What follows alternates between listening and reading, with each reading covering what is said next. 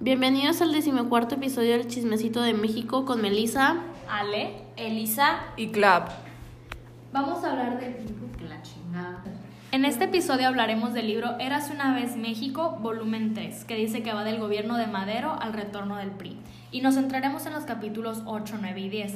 Sin embargo, nos tuvimos que, por motivos personales, nos tuvimos que saltar los capítulos del 4 al 7, pero esos los hablaremos en unos episodios siguientes a este. El halconazo.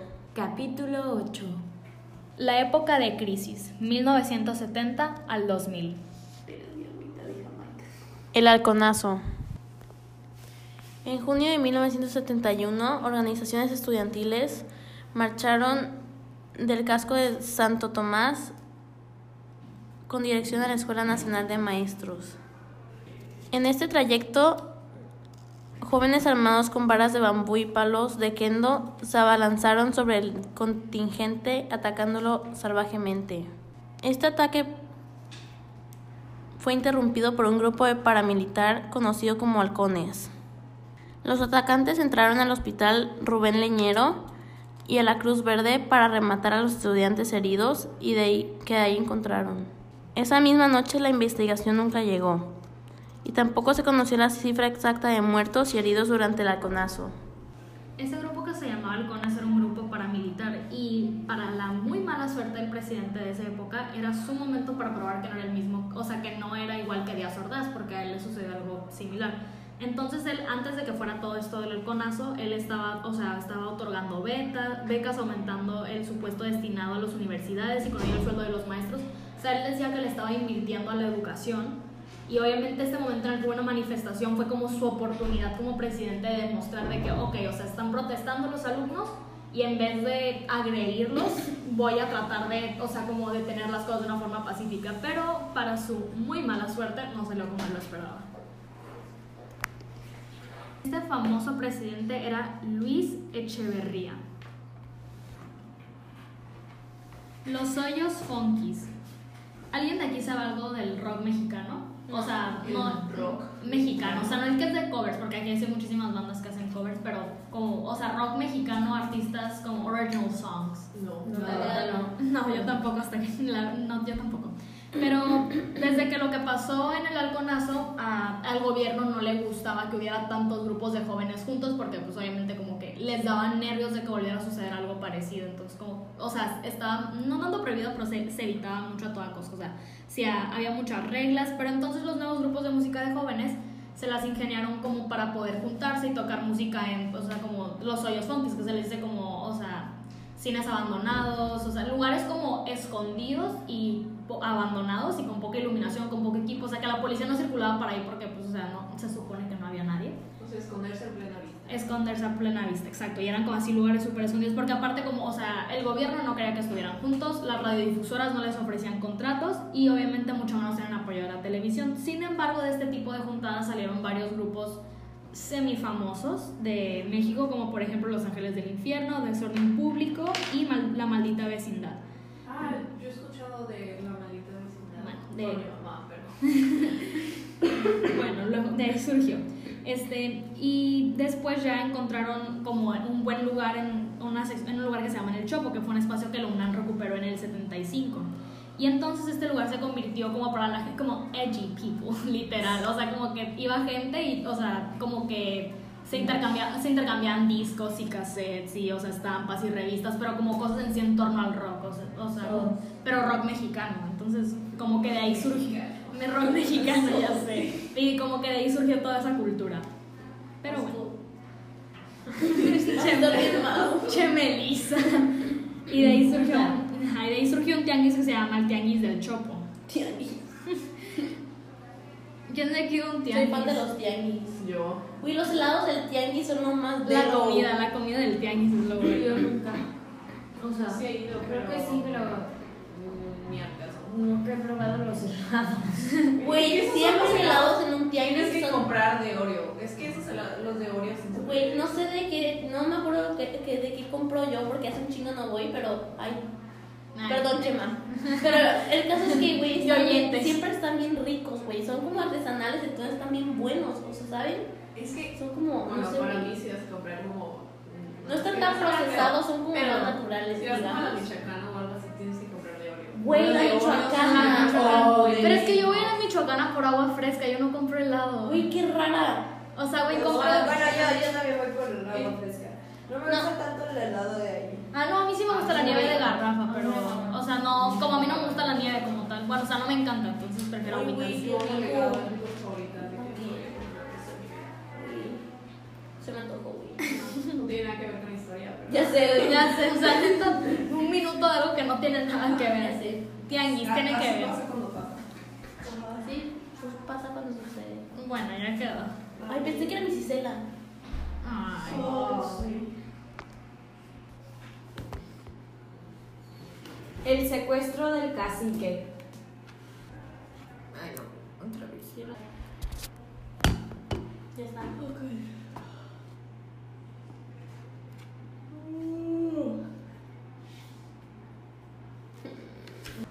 Pues un día Rubén Figueroa, que era el candidato del PRI al gobierno de Guerrero, este, y un grupo de colabo- colaboradores de su partido fueron a la Sierra Guerrerense para reunirse con Lucio Cabañas.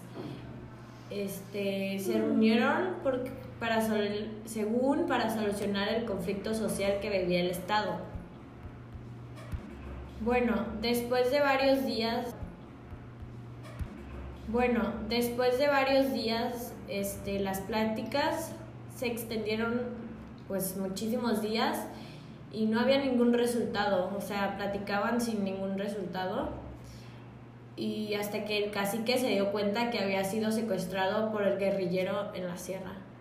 Bueno, y después de, este, tres meses, o sea, hasta tres meses después, el gobierno de Eche- Echeverría este, dijo de que, ah, pues igual y está secuestrado, así que empezaron a buscarlo después de tres meses No. que estuvo en la sierra. No, a lo mejor a mí se me hace que se va a vivir una vida de locos y se acaba de vivir en la sierra, ¿verdad? Perfectamente lógico. ya sé. Bueno, ¿qué ver? Este conflicto social que había fue, o sea, durante el gobierno de Echeverry, o sea, el, el güey tenía muchos errores, uno de ellos era que hablaba demasiado, pero también dejando a un lado eso, el, en las últimas décadas de la iniciativa privada había tomado fuerza y eso despertaba el temor dentro de la burocracia gubernamental. Entonces, o sea, dice, como para que no fuera a ser que un día los empresarios le pusieran límite al gobierno. O sea, lo que él tenía miedo es que los empresarios, o sea, como toda la gente que tenía dinero, se pusiera, o sea, tuviera tanto que lograra controlar al gobierno, que efectivamente es lo que sucede ahorita. Pero bueno, entonces para evitar eso, Echeverría decidió cambiarse un lado de la política, de la, de la economía, o sea, como que votó de un lado la política económica y después se pasó al desarrollo compartido, que palabras más, palabras menos era populismo. Entonces, o sea, como que lo que él decía era como que su plan, entre comillas, era evitar que la gente se volviera muy rica. Y, o sea, como lo que para, o sea, como que su excusa era, le tomo a los ricos y le doy a los pobres, ti- tipo AMLO. Ajá, Sí, literal, ajá, literal AMLO ahorita. O sea, él decía, le tomo a los ricos y le doy a los pobres con la excusa de querer ayudar al pueblo. Sin embargo, la razón oculta era que pues él en realidad quería que los ricos no se hicieran lo suficientemente poderosos para quitarle poder Güey, a eso es lo que está haciendo el pendejo. Ajá, que estaba diciendo, ah, sí me lo dijo mi papá hace como una semana, pero que había dicho algo en la ONU que todos los países como que tenían millonarios así les tenían que dar dinero a los pobres, pero todos estaban diciendo que jamás iban a hacer eso, que porque, ¿por qué? No me acuerdo. Por pendejo. Esto obviamente le salió horriblemente mal y, o sea, no funcionó, sino que empeoró la corrupción. Entonces, o sea, como que salió todo horrible. Igual que ahorita. Sí, güey, ajá, literal. o sea, se está, se está repitiendo la historia. Sí. Entonces, o sea, como que eso fue todo lo que sucedió, más o menos ese fue el conflicto que había en ese momento. Como que, aparte de que habían, o sea, aparte de que habían asesinado a una persona que se llamaba Don Eugenio, que pues era alguien, o sea, era una persona importante porque era, o sea, mira, aquí dice, el conflicto con los empresarios fue especialmente marcado contra el Grupo Monterrey, que era propiedad de Eugenio, que es Don Eugenio, el que estoy diciendo que lo asesinaron en septiembre de 1973 en un intento de secuestro. O sea, falló el secuestro. Eh, falló el pues no sé si falló el secuestro y por eso lo mataron, pero o sea, lo intentaron secuestrar y no sé, no sé qué pasó ahí, pero lo terminaron matando. Porque, Bueno, pero, o sea, él sabía, ese hombre sabiendo que era tan rico, él supo que se estaba convirtiendo en un blanco para la gente populista o en ese entonces, o conocida como los de ultraizquierda, que era el, era el gobierno que estaba promoviendo el presidente en ese entonces.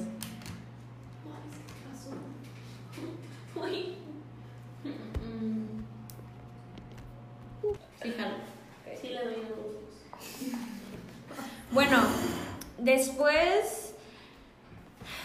Ok, capten que esto, o sea, el día que se fueron a la sierra comenzó, el, fue el 31 de mayo de 1974.